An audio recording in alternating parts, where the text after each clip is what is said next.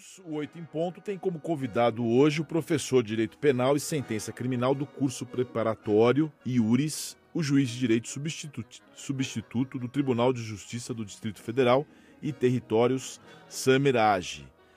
Mas hoje nós vamos muito além do judiciário, porque o nosso entrevistado também fala sobre criatividade, literatura, que é um universo que ele domina e também fez com que ele se tornasse nacionalmente conhecido principalmente pelas postagens e poesias e crônicas nas redes sociais.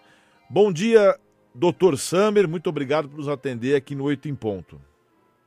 Bom dia, bom dia a todos. Eu que agradeço o convite, é uma alegria estar aqui.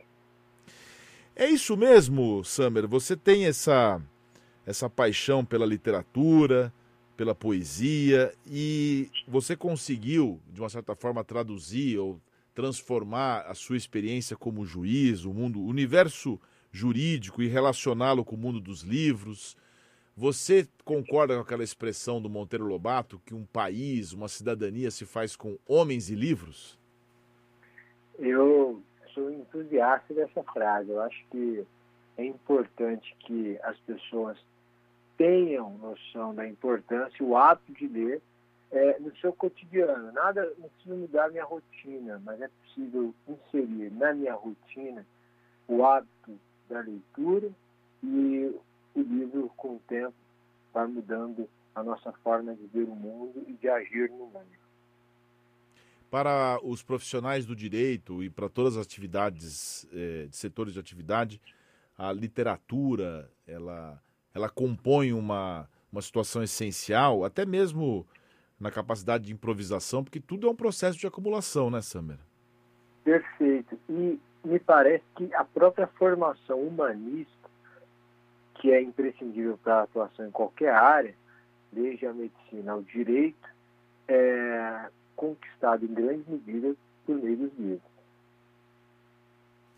Quais são seus escritores favoritos e que você acaba que ao longo da sua carreira como juiz você aplica na sua na sua atividade jurisdicional e também na sua vida como, como consultas que você dá no Instagram, que você é tão festejado? Eu tenho três escritores ah, preferidos, digamos assim: Machado de Assis, Shakespeare e Fernando Pessoa. É, Shakespeare e Machado de Assis, já perdi as contas de quantos livros eu li, e mais de uma vez, ah, deles. E Fernando Pessoa eu vou lendo aos poucos, já li algumas obras, evidentemente, mas Fernando Pessoa é um autor para ser lido aos poucos. Lê um poema, reflete, lê outro poema, para ser lido diariamente e, e estudado diariamente. São os três que mais influenciam dentro e fora do direito. Eu sempre digo aqui, Samir, até porque eu sou advogado, eu digo que as pessoas que, não só na área de direito, né, mas o ser humano precisa conhecer gente, né, precisa gostar de gente, ainda mais um juiz, um juiz, né, um advogado também, promotor. E eu digo sempre que conhecer direito não é conhecer as pessoas, né? Direito é um instrumento de trabalho, mas a cultura, né, tudo aquilo que você conhece, vai, vai tendo né, como conhecimento, você vai conhecendo a lógica comportamental. É isso mesmo, você ter um processo de inspiração para ser juiz, você precisa ter uma realidade mais profunda que você encontra na, na literatura? Quem só conhece o direito, nem o direito conhece. Me parece que a gente precisa entender do ser humano, o livro nos ajuda a entender o ser humano, o que passa pela cabeça de alguém. O livro é sempre uma viagem que você faz a outro universo. O ser humano, às vezes, é outro universo. O Fernando Pessoa fala isso por meio do mestre Caíro, que a outra pessoa, às vezes, não é só uma outra pessoa, é um outro universo, uma outra filosofia de vida, uma outra visão de mundo, uma outra história, uma outra experiência. É, é completamente diferente da gente. Como é que eu vou julgar o que a outra pessoa fez se eu não consigo compreender quem é essa pessoa, em que contexto ela está inserida? A letra fria da lei pode ser um mecanismo de injustiça a lei ser ruim não é um problema. O juiz ser ruim é um grande problema. No seu perfil do Instagram, você tem meio milhão de seguidores, você dá, um, você dá conselhos grátis ao público, faz reflexões sobre a vida. Como é que se deu esse processo de virar essa, esse conselheiro?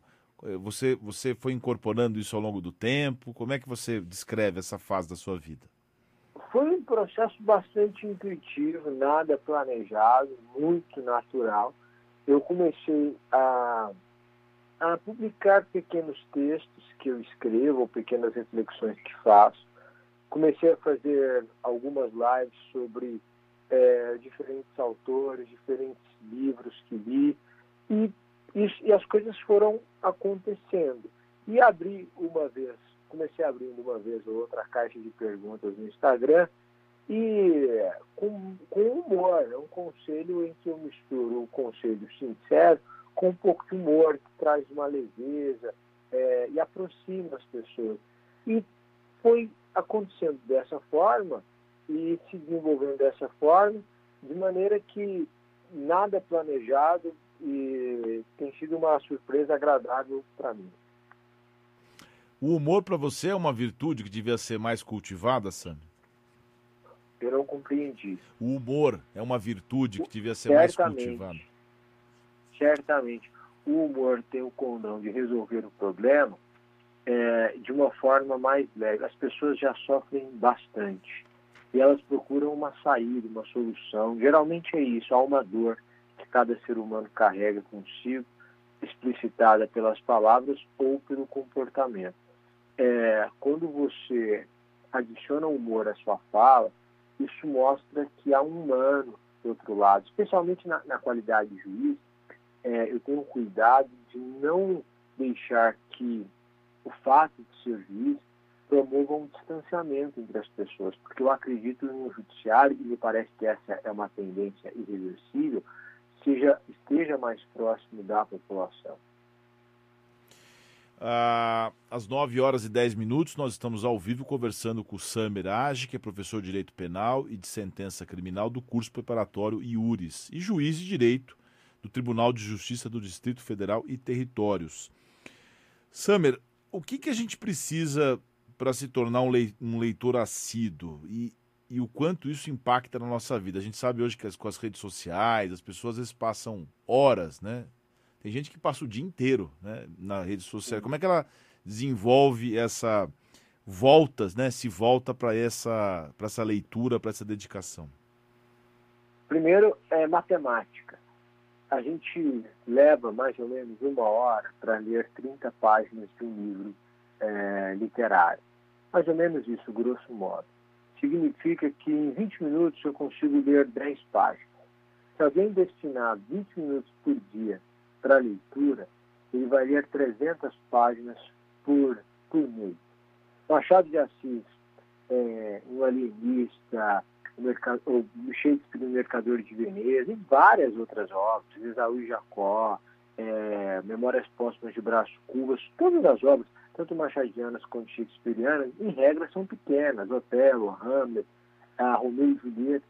Significa que cada obra tem mais ou menos 150, 170, 200 páginas. Você consegue ler por mês duas obras, uma de Machado e uma de Shakespeare, destinando 20 minutos por dia. Depois de um ano, ele leu, vamos supor que não deu para ele todos os meses duas obras por, por mês, mas ele leu 20 obras no ano, 18 obras no ano, é uma outra pessoa. A sua forma de pensar foi refinada, a sua forma de escrever, de se expressar foi refinada. Ah, você aprendeu com Shakespeare, aprendeu com Machado.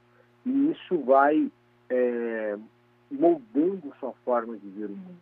Porque há uma capacidade crítica desses autores em especial que se reflete. Então, você quer começar a ler com 20 minutos por dia. É o momento do café. Depois do almoço, ele pega um café, vai tomar um café e ler um livro. Em vez de ficar no Instagram depois do almoço por 20 minutos, ele fica com Shakespeare, a companhia mais agradável. Tem gente que acorda já, já abre o Instagram para ver quem é que curtiu a sua postagem, né? E, eu, e você está mencionando agora os grandes escritores nacionais, eu fiquei pensando não só nessas épocas, mas nas épocas mais antigas, né? Imagina Dostoiévski lá no porão, com tuberculose, escrevendo, luz de velas, as pessoas se dedicavam tanto. E você fala muito em criatividade, né, Samer? E nesse processo de inspiração, para a pessoa poder, que às vezes extrai de uma obra literária, para ter esse processo de abstração, para chegar no, na, na, na, inspiração. A criatividade tem que existir, mas a pessoa também tem que ter esforço, né, Samara? Perfeito. A criatividade é intencional. Ela pode ser desenvolvida de forma intencional. A maioria das pessoas, eu digo isso, nós temos um clube que a gente chama de Clube dos Pensadores, elas procuram citar quem citou alguém. Então, eu não li Shakespeare, mas alguém citou Shakespeare, então eu cito quem citou.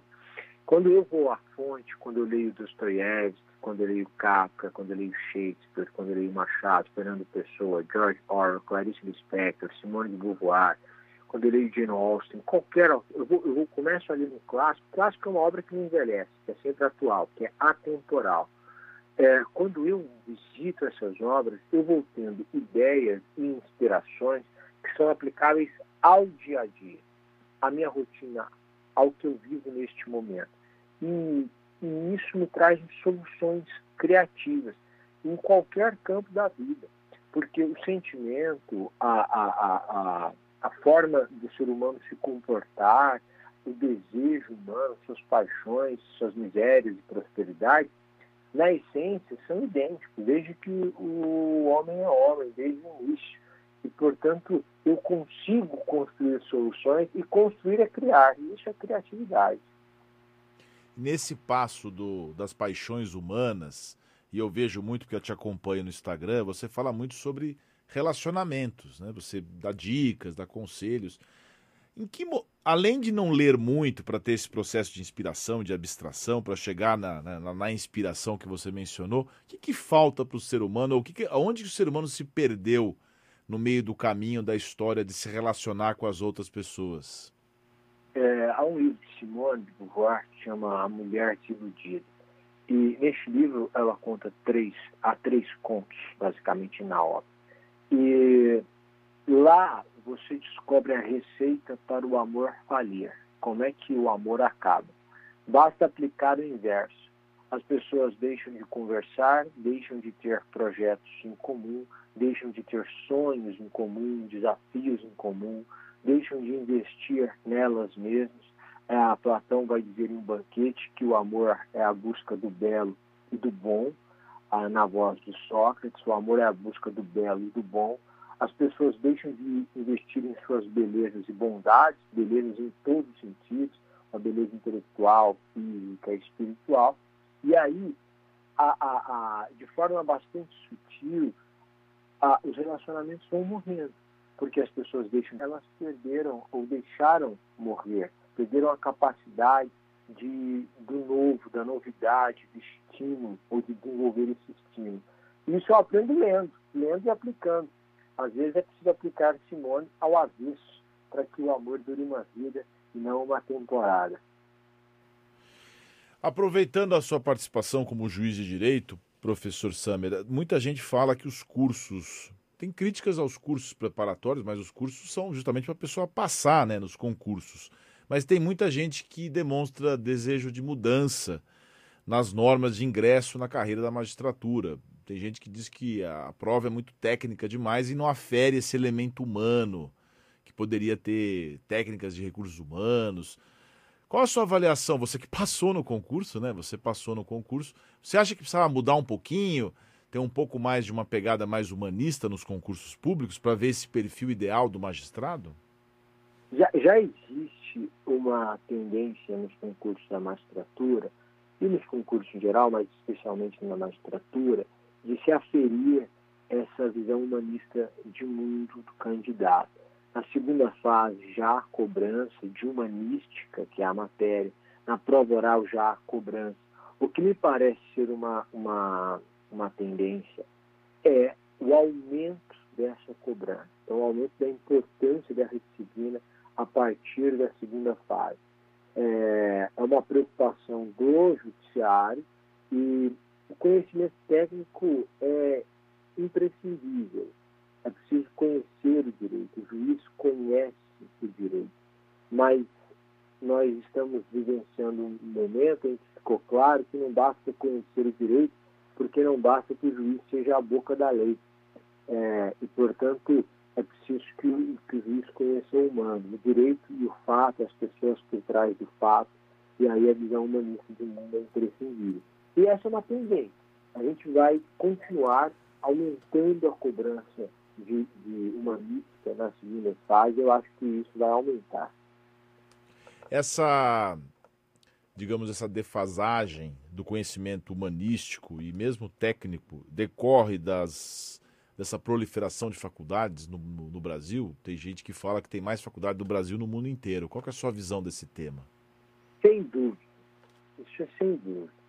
É, essa é uma deficiência da faculdade de Direito, não é da proliferação da faculdade. A proliferação da faculdade de Direito comprometeu a qualidade do bacharel.